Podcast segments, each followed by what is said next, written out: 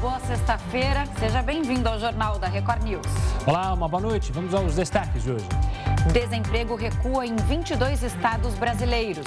Escritor britânico é esfaqueado em evento nos Estados Unidos. Dia dos Pais deve injetar 24 bilhões de reais na economia.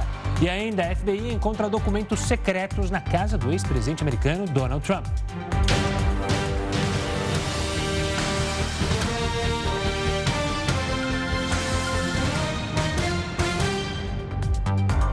O ministro André Mendonça, do STF, suspendeu o julgamento de uma série de recursos contra o presidente Jair Bolsonaro e apoiadores. O repórter Matheus Escavazini está lá em Brasília e tem os detalhes para gente. Boa noite, Matheus. Boa noite, Camila, Gustavo, boa noite a todos. O ministro André Mendonça pediu vista, ou seja, mais tempo para análise dos processos. Os casos são de relatoria do ministro Alexandre de Moraes, que tem sido alvo de ataques do presidente Jair Bolsonaro.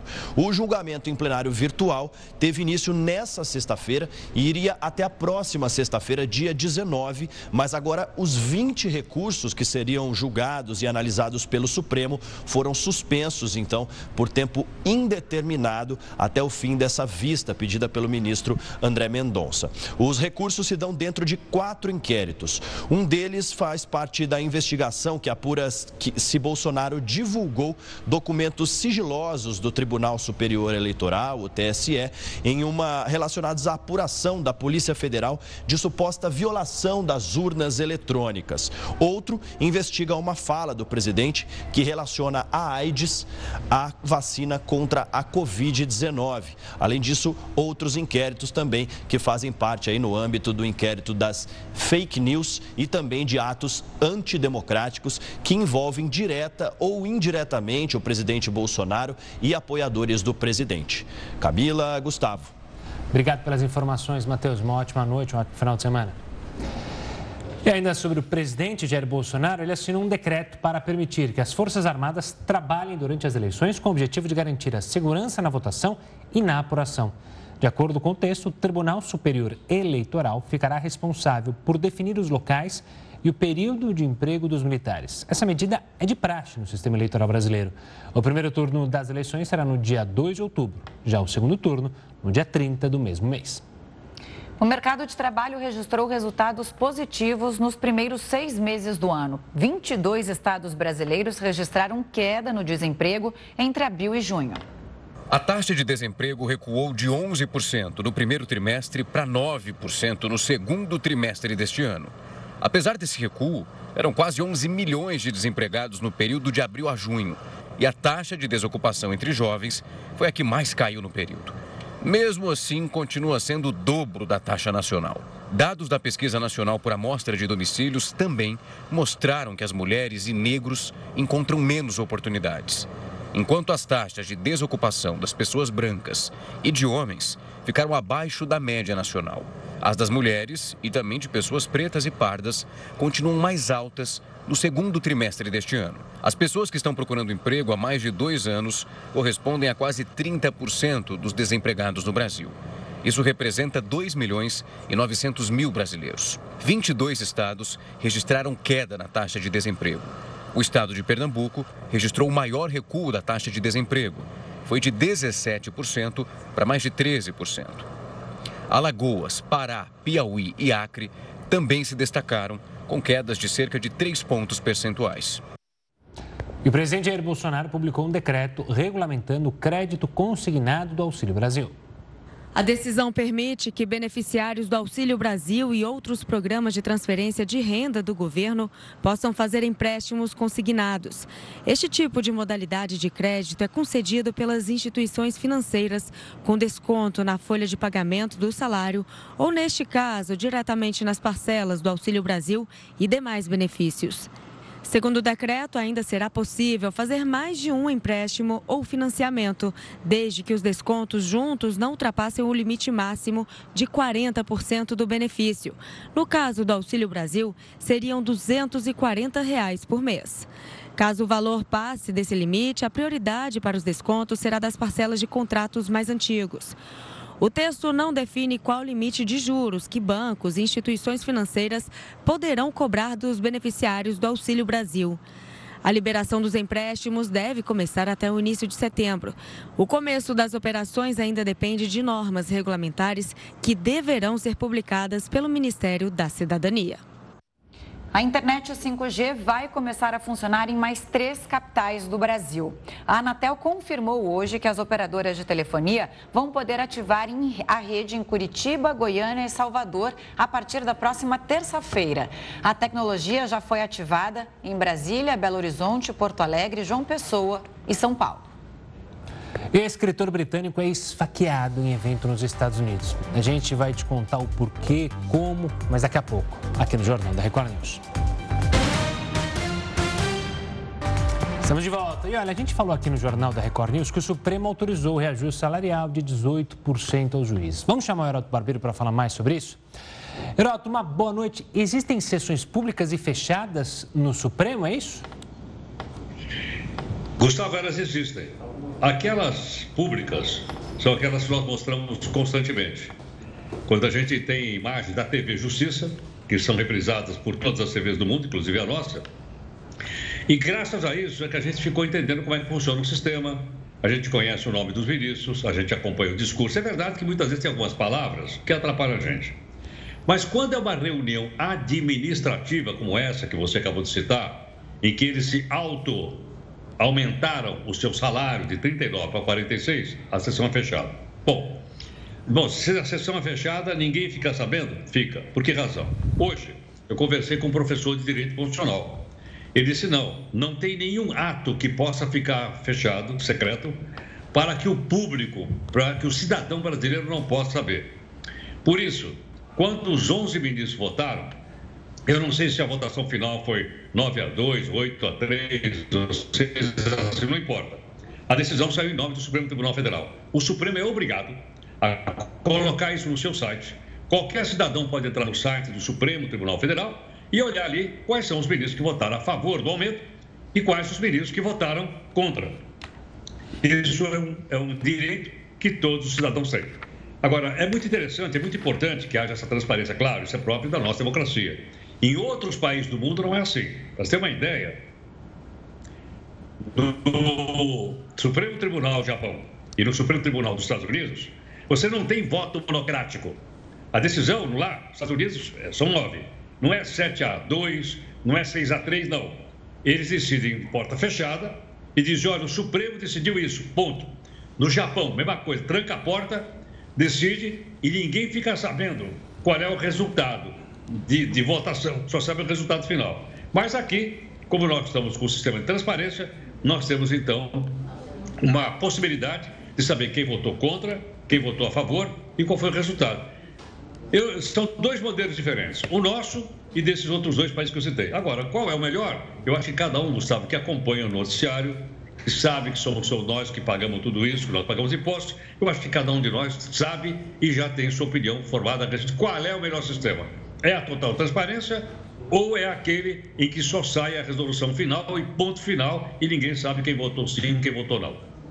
Pois é, eu só queria trazer um comentário também, já que a gente começou falando sobre esse reajuste do Supremo, que com a aprovação, Heroto, abriu a porteira para os deputados já pedirem aumento para eles também.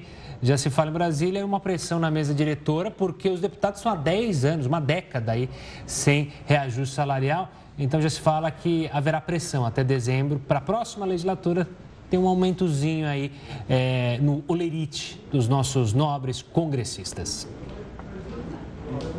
É verdade. Agora tem um detalhezinho também que eu queria contar para o nosso pessoal sobre isso, que é o seguinte: não vamos perguntar quanto o deputado ganha. Vamos perguntar quanto é que o deputado custa. Boa. Aí você vai. Concorda? Sim. Não é verdade? Camila? Faz sentido. É, quanto é que esse cidadão custa? A Câmara dos Deputados custa 6 bilhões de reais por ano. Divide por 513, você vai saber quanto cada um custa. Eles começam com essa história que o nosso salário está baixo, mas quando eles vierem pedir o nosso voto, e vai ser agora, e a gente tem que escolher com, com calma, não vamos deixar para a última hora, vamos escolher já. A gente perguntar, Excelência, quanto é que o senhor custa para mim que pago as suas despesas, não o seu salário? Porque não esqueça que essa turma tem, tem passagem, tem penduricário, tem um monte de gente lá, lá, lá contratada, que eles viajam para o exterior no nosso, à nossa custa, para congressos irrisórios, por isso é que custa 6 bi. Então, a gente falando isso, tenho certeza que as pessoas, né, de uma maneira cidadã, educada, é, gentil, vão perguntar para os queridos quando vierem pedir o nosso voto agora para a eleição do mês de outubro. Agora, você citou a eleição né, e a transparência. Cada vez mais, ao que a gente vê atualmente, os brasileiros querem transparência, seja em qualquer processo. A gente está vendo no processo eleitoral esse questionamento. Você imagina só uma decisão do STF em que as pessoas não tivessem acesso à votação final. Isso ia dar, no mínimo, muita polêmica e muito questionamento por aí. Sem dúvida. Inclusive, Camila, o que o Gustavo acabou de dizer, abriu a porteira. O Ministério Público, que não faz parte do poder, é, do poder judiciário, uhum. que é a mesma coisa. E o que, é que vai acontecer? Se o Ministério Público Federal conseguir ir para 46 mil reais, o efeito cascata vai para todos os ministérios públicos estaduais dos 26 estados da Federação Brasileira e mais do Distrito Federal. Olha a quantidade de grana que nós vamos ter que pagar de imposto se isso passar no Congresso Nacional. Depende do Congresso e depende de nós de conversarmos na nossa República Democrática Representativa com o nosso deputado federal e o nosso senador. Boa, Heroto. Certo. Sextou para você, tá bom? Já está na hora de. Vai, gente, um abraço aí. Um grande Beijo, abraço, Gabi. Tchau, tchau. Ah, domingo tem, tem almoço do Dia dos Pais.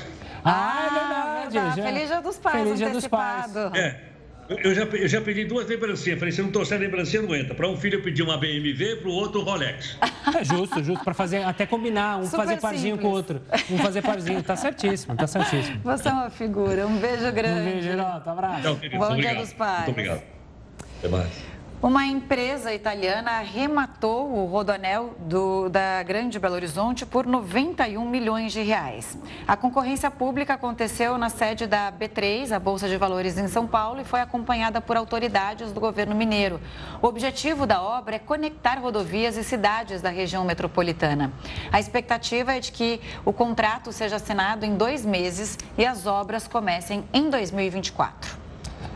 E o escritor britânico Salman Rushdie foi esfaqueado nos Estados Unidos nesta sexta-feira. Ele sofreu lesões no pescoço, no braço e no fígado e respira com a ajuda de aparelhos. O suspeito do crime já foi preso e identificado como Radim Matar, um homem de 24 anos. A motivação para o crime ainda não foi revelada. Meia-noite, estava prestes a dar uma palestra no estado de Nova York, quando um homem invadiu o palco e esfaqueou o pescoço do autor. O entrevistador que estava com ele no momento também sofreu um ferimento leve na cabeça. De acordo com a imprensa norte-americana, o romancista teria levado entre 10 e 15 golpes e foi levado de helicóptero para um hospital. O anfiteatro precisou ser esvaziado e o suspeito de atacar o escritor inglês foi detido pela polícia. A governadora de Nova York, Keith Hochul, lamentou o ocorrido e condenou a violência. Atinge todos nós, mas não nos intimidamos. Temos compromisso de denunciar e condenar o que aconteceu. Condenamos toda a violência e queremos que as pessoas sintam essa liberdade para falar e escrever a verdade. E continuarei protegendo isso todos os dias. O turista americano Joseph Thomas, que foi ferido durante um tiroteio no Rio de Janeiro, morreu na madrugada de hoje. O americano, de 28 anos, foi atingido na última terça-feira durante um confronto entre milicianos e traficantes na zona norte do Rio de Janeiro. Joseph foi baleado dentro do apartamento de uma amiga onde estava hospedado. Além do americano, dois passageiros de um ônibus foram atingidos e levados para o hospital. O caso está sendo investigado pela Delegacia de Homicídios do Rio. E Dia dos Pais deve injetar mais de 24 milhões de reais, bilhões, perdão, na economia. O Jornal da Record News volta já. olha, o Congresso dos Estados Unidos aprovou um projeto de lei para combater mudanças climáticas e inflação. O pacote no valor de 430 bilhões de dólares, ou seja, mais de 2 trilhões de reais. A medida ainda busca diminuir o custo de remédios e aumentar o imposto de algumas empresas. O projeto de lei é o maior proposto na história do país para lidar com o aquecimento global. Como o Senado já aprovou o pacote, o texto segue agora para análise do presidente Joe Biden. O FBI esteve na mansão do ex-presidente dos Estados Unidos, Donald Trump, na Flórida, para recuperar documentos secretos. A informação foi confirmada pelo órgão.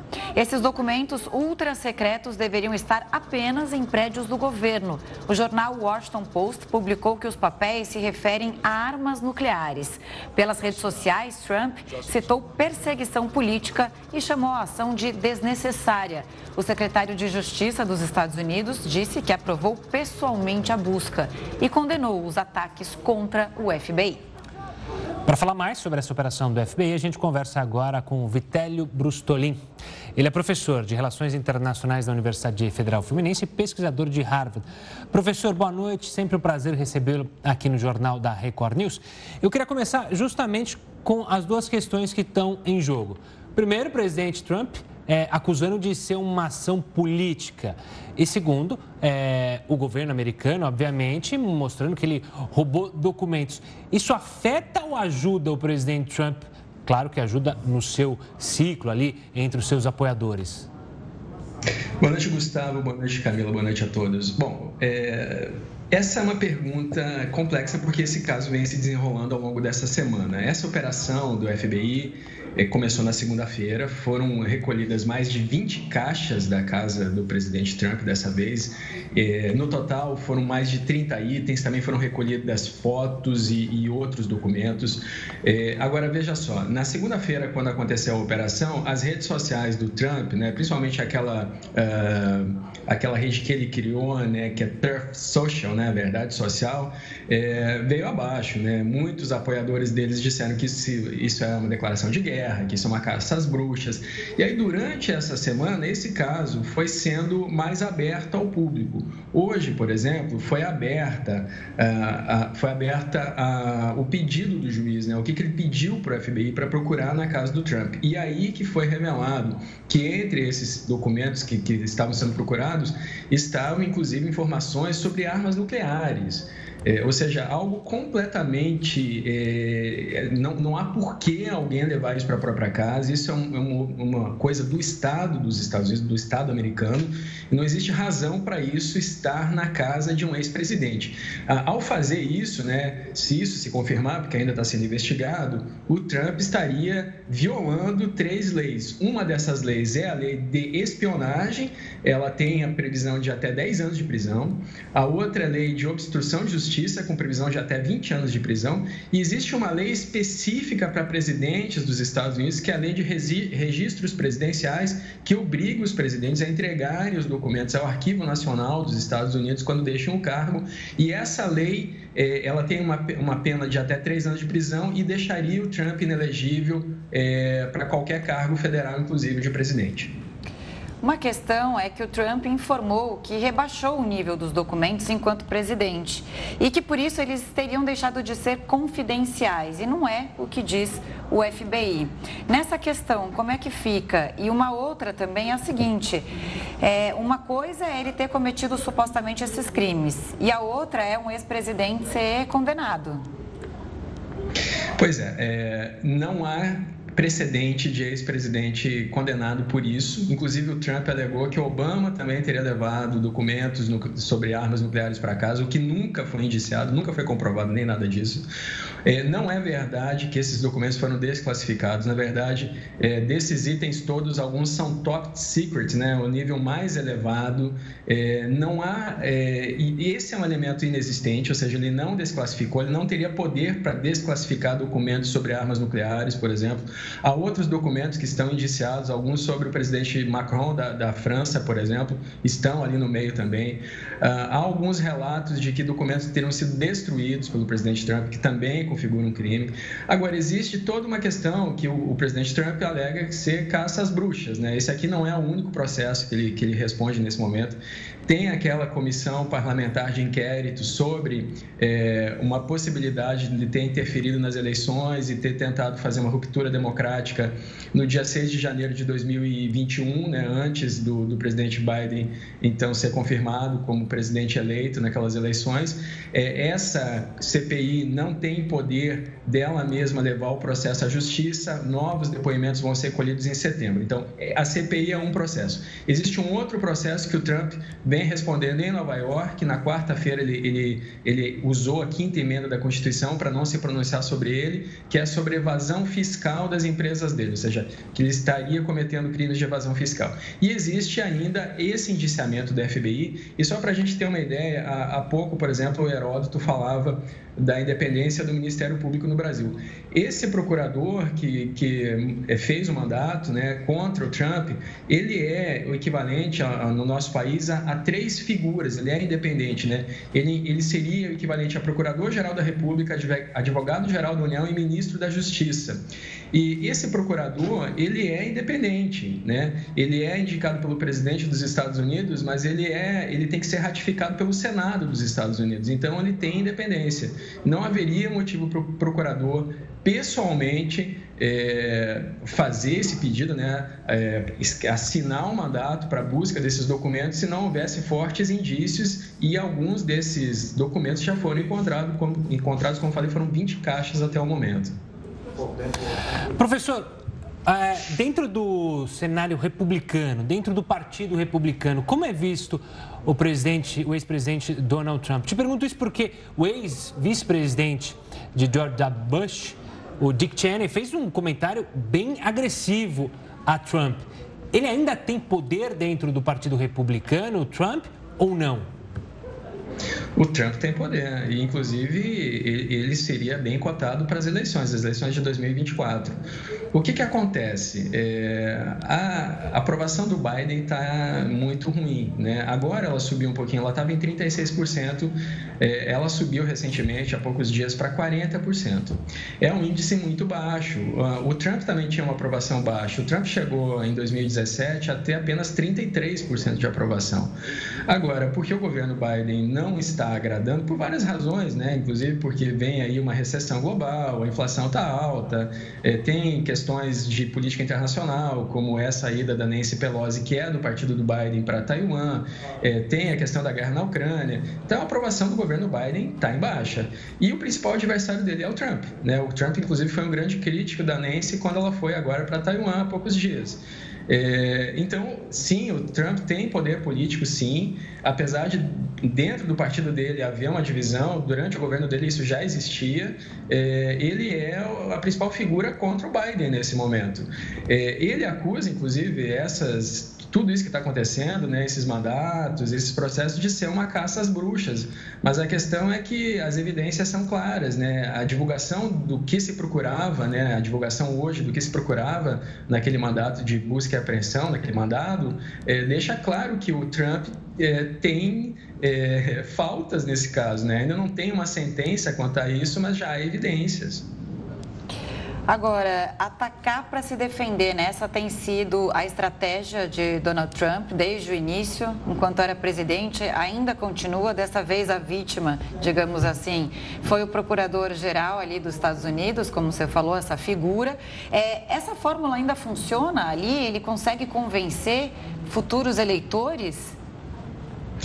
Essa fórmula funciona para uma parte da sempre, ele sempre teve apoiadores né? Ele ataca o Merrick Garland né? O Merrick Garland que é esse procurador geral é, ele já ele para a gente ter uma ideia de quem é essa figura ele é um juiz muito conhecido nos Estados Unidos e ele havia sido indicado pelo presidente Obama para ser juiz da Suprema Corte dos Estados Unidos em 2016 e aí uh, o Senado né dos Estados Unidos fez uma coisa sem precedentes eles resolveram não votar não votar a indicação do Garland para a Suprema Corte e o prazo dele acabou se perdendo, se expirando depois de mais de 290 dias ele acabou não sendo juiz da Suprema Corte.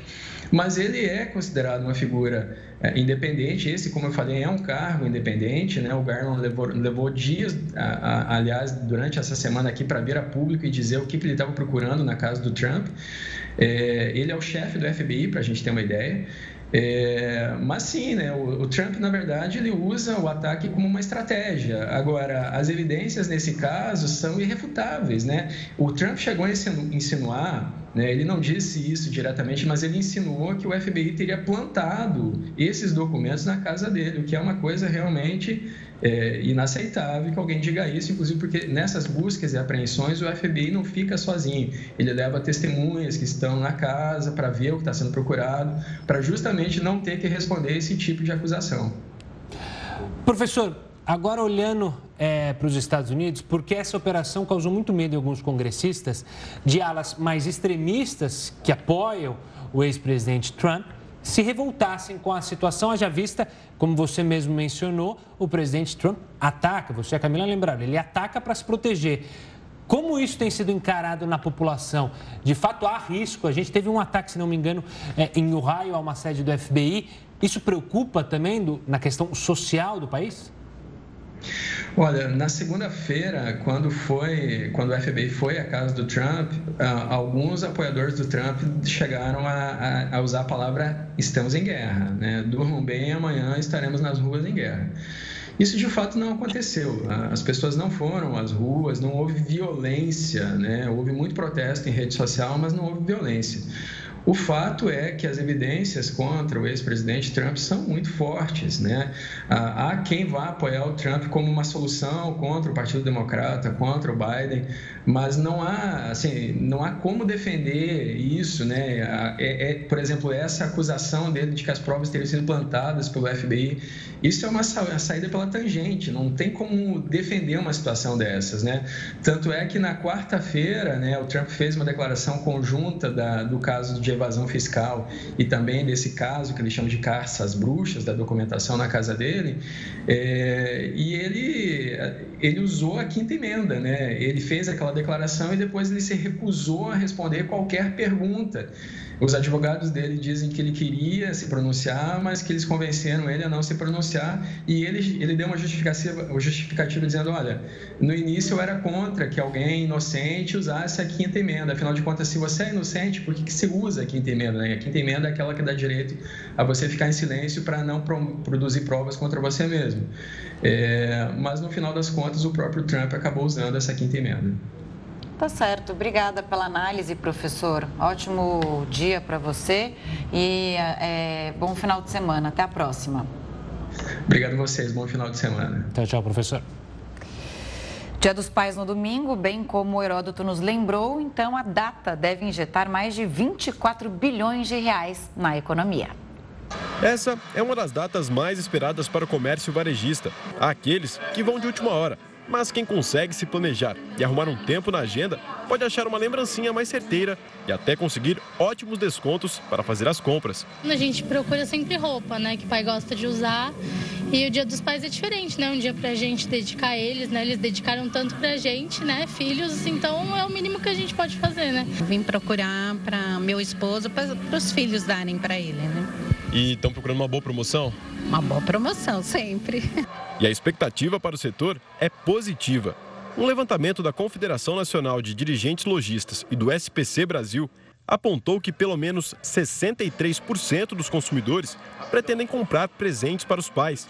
Isso deve movimentar o comércio e injetar mais de 24 bilhões de reais na economia. Nós estamos aguardando um público aí 30% maior do que o ano passado, né? Então acredito eu que vai ser muito bom. A pesquisa ainda mostra que o valor médio dos gastos será de R$ 236,77 e cada consumidor deve levar até dois presentes para casa. A lista de procura é basicamente o mesmo de sempre.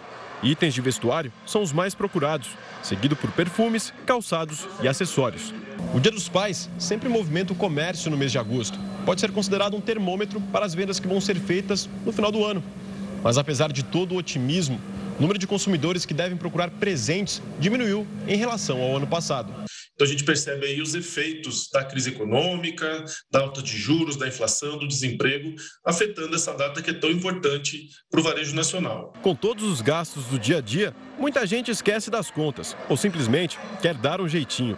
A homenagem é válida, mas com a alta dos juros e a crise financeira, é importante manter o alerta na hora de fazer as compras. E a nossa recomendação é que você faça um controle orçamentário, veja bem é, qual é o valor que cabe no seu bolso na hora de comprar o presente do seu pai, seja criativo e não se endivide, né? É, fica o alerta, é, o endividamento não é bom nem para o consumidor, porque ele acaba negativado, perde seu poder de compra, nem para o lojista, que acaba entregando o produto, a mercadoria ou serviço e depois não recebe. E o governo federal reconheceu situação de emergência em 14 municípios de Mato Grosso do Sul por causa da seca e das queimadas. Os incêndios florestais foram registrados entre junho e julho deste ano. As cidades podem pedir recursos financeiros para o Ministério do Desenvolvimento Regional para ajudar a população afetada e realizar obras. O Piauí tem 11 cidades em estado de emergência, segundo o Sistema Integrado de Informações sobre Desastres. São 10 cidades em alerta por causa da estiagem. Os decretos valem até 31 de dezembro. Outras 40 cidades também pediram pelo reconhecimento do estado de emergência, mas esses pedidos ainda estão em análise. Olha, o desmatamento na Amazônia caiu. De acordo com o Instituto de Pesquisas Espaciais, na atual temporada houve uma pequena redução de 2%. Para fazer uma análise, uma leitura sobre isso, o Jornal da Record News conversa agora com Mercedes Bustamante. Ela é presidente do Conselho do Instituto de Pesquisa Ambiental da Amazônia. Mercedes, uma boa noite. Obrigado pela participação. Qual de fato é a leitura? É para se comemorar ou não? Qual é o olhar para esses números divulgados? É, infelizmente, os números divulgados não representam uma razão para comemoração. Né? O que a gente observa, essa redução de 2%, ela ainda é muito pequena, né? pouco significativa, considerando o patamar em que o desmatamento está.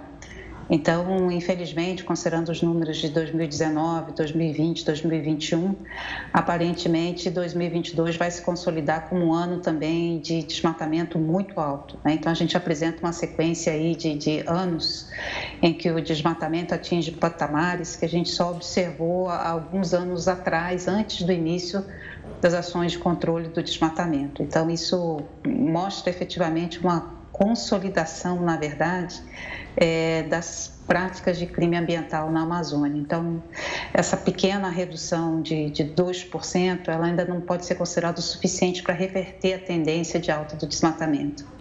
Mas de uma, numa outra leitura, ela pode indicar o início de um processo lento de reversão desse quadro?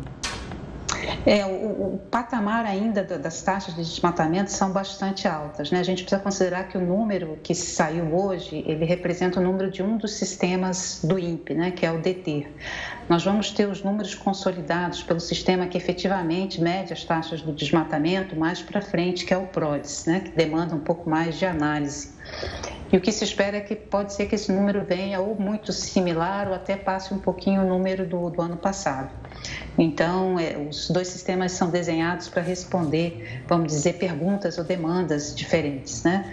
Então, nós precisamos esperar esse número consolidado do, do PRODES, mas o deter é sempre um indicativo. E essa pequena margem de 2%, ela ainda não dá, eu acho que a, a, a sinalização de que nós estamos no caminho correto.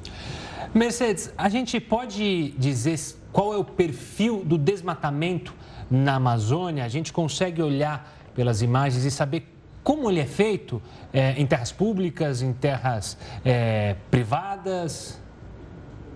É, hoje a gente tem observado um avanço do desmatamento também em terras públicas, em unidades de conservação e em terras indígenas, que costumavam anteriormente ser áreas mais protegidas do desmatamento. São níveis menores do que a gente já observa em áreas não protegidas, mas preocupa também esse avanço do desmatamento em áreas que deveriam estar legalmente protegidas. A preocupação que a gente tem quando a gente vê esse, a manutenção do desmatamento nesse patamar mais alto é observar o espalhamento do desmatamento na Amazônia. Né? Antes nós tínhamos essa concentração no chamado arco do desmatamento, que é a porção sul da Amazônia, e o que a gente observa agora são entradas já naquilo que a gente chama do coração da floresta. E nesse sentido, a notícia recente também da aprovação da licença prévia né, de asfaltamento da BR-319, ela também levanta uma, uma preocupação grande, porque é uma, uma, uma rodovia que corta precisamente o coração da Amazônia e a gente já conhece historicamente a relação entre obras de infraestrutura e desmatamento na região. Mercedes, a gente estava falando né, dessa é, queda de 2%. A, a, na verdade, a área é muito pequena, né? Se a gente fizer uma comparação, é menor do que os, é, menor que Recife, 190 quilômetros quadrados. É, exato. É, é muito pouco é preciso... diante do cenário inteiro, né? É, se a gente pensar. Agora, é, os especialistas falavam em um desmatamento fora de controle. O país ainda vive isso? É o que a gente observa exatamente, é essa, essa se há uma estabilidade ou se há um pequeno aumento, está num patamar ainda muito alto, né? E começa exatamente a avançar por áreas onde o nível de proteção era maior. Né? Então, a preocupação é que exatamente comece a entrar nessas áreas onde a gente tem floresta mais alta, mais densa, que é, contém estoques maiores de carbono, são áreas mais protegidas para a biodiversidade, então você começa a ter um impacto muito maior. E o que a gente vê também é uma dinâmica hoje um pouco diferente, em, em que as atividades de desmatamento estão associadas à atividade do crime organizado. Então, não é só uma questão hoje da fiscalização ambiental, mas ela passa a ser também uma questão importante para a segurança pública. Né? O quanto que essas atividades de crime ambiental se associam a outras atividades criminosas, né? como tráfico é, ilegal de, de, drogas, como a questão do garimpo ilegal. Então, essa, isso causa também uma preocupação que essa dinâmica é, dos agentes do desmatamento também está mudando. Mercedes, me chama a atenção quando você falou justamente que o desmatamento está acontecendo agora é, no coração da Amazônia. O quão preocupante é isso até para a recuperação dessas áreas? É, é um sinal ainda de um alerta ainda maior que a gente pode chegar num ponto ali que não há mais volta, que a gente não consegue mais recuperar? É, essa é a grande preocupação hoje quando a gente fala da Amazônia. Nós tivemos é, a publicação nos últimos dois anos de trabalhos muito importantes que mostram que essa zona de ocupação de desmatamento mais antiga da Amazônia, do arco do desmatamento, a gente já observa esse essa inflexão, essa mudança, né? A floresta está funcionando de forma diferente. Em vez de sequestrar carbono, já começa a emitir mais carbono para a atmosfera. Então, a preocupação é que esse processo avance para essas áreas mais úmidas da floresta, que são mais vulneráveis também a essas perturbações. Então, a gente começa a ter um, é como um dominó, né? Você vai derrubando as peças desse dominó e esse efeito vai se propagando. Então, a gente precisa considerar hoje, quando a gente fala da, da, do destino da Amazônia, que ele é uma convergência de mudanças locais, como desmatamento, as queimadas, a degradação, mas ele também já está respondendo às mudanças ambientais globais, como as mudanças do clima. Então, são vários fatores que estão convergindo para impactar mais a floresta e ela vem perdendo a sua capacidade de responder a essas perturbações. Bom, é sempre bom lembrar nas consequências disso, né? A gente fala de desmatamento, parece longe, mas é, quando a gente vê ventania, vê enchente, aí você lembra da Amazônia, né? Quando chega mais perto é, a tragédia. Então, eu queria que você lembrasse quais são as consequências de um desmatamento tão elevado como esse na nossa floresta. É, isso é central, essa questão para o Brasil, porque a Amazônia é um fator muito importante regulando a transferência de umidade para outras partes do Brasil. Né? E a Amazônia, por ser esse grande estoque de carbono, ser uma parte importante do ciclo hidrológico global, é, a degradação da Amazônia tem consequências também globais, mas os brasileiros serão os primeiros a sentir as consequências da degradação da Amazônia. Né? Então, isso a gente já percebe com uma redução desse transporte de, de umidade, a poluição atmosférica que vem oriunda também dessas queimadas, né? e é importante a gente lembrar que hoje todos os biomas brasileiros vêm indicando sinais de aumento do desmatamento. Então, por exemplo, a porção central do Brasil, que é onde se concentra a grande atividade de agricultura e pecuária do Brasil, ela depende da umidade que vem da Amazônia e, ao mesmo tempo, também depende do funcionamento, por exemplo, do bioma cerrado, que também tem taxas de desmatamento elevadas nesse momento. Então, a gente vai vendo que essa transformação ela não se restringe à Amazônia, mas a Amazônia, em função da sua dimensão, da quantidade de carbono que a gente tem estocado ali, do papel que ela tem nessa transferência de umidade, ela é central para a regulação climática da nossa região. Então, é, o que acontece na Amazônia não fica na Amazônia. E se as consequências são globais, novamente frisando, quem primeiro vai sentir a consequência é a população brasileira. Tá certo. Mercedes, obrigado pela participação aqui conosco e pela análise. Um ótimo final de semana e até uma próxima. Obrigada a vocês, muito obrigada. Boa noite. A Polícia Civil fez nesta sexta-feira uma operação contra diretores do Sindicato dos Motoristas e Cobradores de Ônibus em São Paulo. Segundo a investigação, o grupo é suspeito de desviar dinheiro de subsídios pagos pela Prefeitura da capital a empresas de ônibus. Também são apurados crimes como ameaça, extorsão e apropriação indébita. Pelo menos 17 pessoas estariam envolvidas. Elas teriam movimentado por ano 20 milhões de reais de recursos indevidos recebidos como propina. A assessoria de imprensa do sindicato disse que está à disposição das autoridades. No México, as autoridades afirmaram que as operações para o resgate de 10 trabalhadores presos em uma mina de carvão não vão parar até que todos sejam socorridos. Após nove dias, as autoridades alcançaram as condições necessárias para que socorristas façam o resgate em segurança. 97% da água que inundou o local foi extraída. O acidente ocorreu no dia 3 de agosto, quando uma equipe que trabalhava para extrair carvão abriu um buraco em uma mina que foi inundada e a água transbordou para o local onde estavam. Desde então, os esforços de resgate têm se concentrado na drenagem da água com bombas motorizadas. O ponto exato onde os trabalhadores estão é desconhecido. Cinco mineiros já conseguiram escapar do local. Economia da Rússia encolhe 4%. O Jornal da Record News faz um rápido intervalo e volta já já. E a Justiça revogou hoje a prisão domiciliar do policial Jorge Guaranho, que é réu por homicídio duplamente qualificado pela morte do tesoureiro do PT em Foz do Iguaçu, Marcelo Arruda. Com essa decisão, o policial penal será transferido para o Complexo Médico Penal de Pinhais, na região metropolitana de Curitiba. Marcelo Arruda foi baleado no dia 9 de julho na própria festa de aniversário. Ele chegou a ser levado ao hospital municipal, mas não resistiu aos ferimentos. Ao ser atingido, o tesoureiro revidou e também baleou o policial que ficou internado até, a, até esta quarta-feira. A Receita Federal anunciou que os contribuintes poderão renegociar as dívidas com um desconto maior. Olha só, uma boa notícia. A medida vale para pessoas físicas, microempreendedores e empresas. Para o público geral, o desconto passou de 50% para 65%. Já para empresas, MEIs, micro e pequenas empresas, o desconto pode chegar até 70%. O prazo para parcelamento também foi ampliado. O público geral pode pagar em até 120 meses. A medida passa a valer a partir de setembro. a economia do Reino Unido caiu 0,1% no segundo trimestre. E a inflação, que já bateu um recorde em 40 anos. A queda acontece após um aumento de 0,8% no trimestre anterior. De acordo com o Escritório Britânico de Estatísticas Nacionais, esse mês foi marcado por dois feriados para celebrar o jubileu de platina da Rainha Elizabeth. Mas o maior peso sobre o PIB em junho foi o resultado da queda das atividades médicas ligadas ao coronavírus. Os dados desta sexta-feira indicaram uma fragilidade nos setores da economia voltados para o consumidor os britânicos lidam com essa alta nos preços. O cenário atual faz especialistas acreditarem que o Reino Unido pode entrar numa longa retração no final do ano, principalmente por causa do aumento na inflação e na taxa de juros. A inflação da Argentina avançou para mais de 7% em julho. Esta é a maior alta em 20 anos.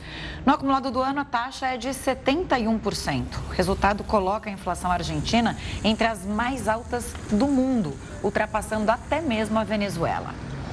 Já a economia da Rússia recuou 4% no segundo trimestre em relação ao mesmo período do ano passado. A informação foi divulgada pelo Serviço de Estatística. No primeiro trimestre, o PIB russo tinha avançado 3,5% na comparação anual. O encolhimento da economia coincide com a guerra no leste europeu, iniciada no final de fevereiro com a invasão da Ucrânia pela Rússia. Analistas atribuem a retração do PIB à queda na demanda do consumidor e aos impactos das sanções impostas contra Moscou. Entre as punições estão o congelamento de reservas russas no exterior e restrições aos setores de energia e financeiro do país. O Banco Central russo calcula que a economia do país deve recuar entre 4% e 6% este ano. De acordo com a instituição financeira, essa contração do PIB atingirá o ponto mais baixo no primeiro semestre de 2023. O vice-presidente do Paraguai anunciou que irá renunciar. Hugo Velasquez disse que deixará o cargo e vai abrir mão da candidatura à presidência do país depois que o Departamento de Estado dos Estados Unidos divulgou que ele está envolvido em supostos casos de corrupção. O vice-presidente disse que vai cooperar com as autoridades, mas negou as alegações. Velasquez afirmou ainda que optou pela renúncia para poupar a imagem do partido. Um tiroteio deixou ao menos 11 mortos e 6 feridos em Montenegro nesta sexta-feira. De acordo com a televisão estatal do país, o atirador era um homem de 34 anos. O caso aconteceu na cidade Cetinge, antiga capital de Montenegro. Testemunhas informaram ao veículo que o sujeito disparava aleatoriamente nos cidadãos que caminhavam na rua, inclusive em crianças. Ele foi morto após um confronto com a polícia. Um dos agentes também morreu no tiroteio. Quatro pessoas foram internadas em um hospital da cidade, segundo a estatal. Familiares se reuniram em frente ao edifício em busca de informações sobre o estado de saúde dos pacientes. O médico-chefe da instituição informou que duas das vítimas morreram ao chegar no ambulatório. Ao comentar o episódio, o primeiro-ministro do país europeu, Dritan Abazovic, afirmou que se tratava de uma tragédia sem precedentes. A área onde ocorreu o crime foi isolada pela polícia. O Ministério Público do Peru abriu uma nova investigação contra o presidente do país. É o sexto inquérito contra Pedro Castilho, Pedro Castilho por suposta corrupção. Segundo a promotoria, o presidente e o ex-ministro da Habitação serão investigados por supostas irregularidades em concessões de obras públicas. Esta semana, a cunhada de Castilho se entregou à justiça. De acordo com denúncias, Jennifer Paredes faria parte de uma rede de lavagem de dinheiro e Pedro Castilho seria o líder do esquema de corrupção. E os esforços para conter os incêndios florestais na França continuam. No sudoeste do país, mais de mil bombeiros tentam controlar as chamas em uma ampla área de floresta de pinheiros. Eles trabalham com a ajuda de aviões tanque da União Europeia e outros profissionais de nações vizinhas. Só na região de Gironde, onde o fogo queimou mais de 7 mil hectares esta semana e forçou a retirada de 10 mil moradores. Os incêndios florestais afetam também outras regiões do país. A França enfrenta a quarta onda de calor do ano além de viver a pior seca já registrada no país. Pelo menos cinco pessoas estão desaparecidas depois que fortes tempestades atingiram a China. As imagens, olha, são impressionantes. Vários carros são arrastados pela enxurrada. Cinco operários que trabalhavam numa obra foram levados pela água e até o momento não foram encontrados. Equipes do Corpo de Bombeiros percorrem a região para encontrar os desaparecidos e resgatar vítimas que estão ilhadas. Essa tempestade aconteceu na província de Shanxi, ao norte do país. E um estudo identificou que o Ártico é a região mais sensível ao aquecimento global e está esquentando quatro vezes mais rápido do que a média mundial. O aquecimento acelerado do Ártico foi verificado depois que cientistas resolveram fazer uma nova revisão do modelo climático. Os dados divulgados são diferentes das simulações relatadas em diversos estudos anteriores.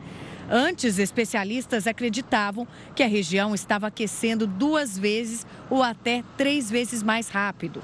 A nova análise também indicou que algumas regiões chegaram a ter um aumento até sete vezes mais que o restante do globo. Esse aumento dos últimos 43 anos pode ser explicado tanto pelas mudanças climáticas provocadas por humanos, quanto pelas variações naturais do clima na região a longo prazo. Os meses de superaquecimento são de outubro, novembro e dezembro.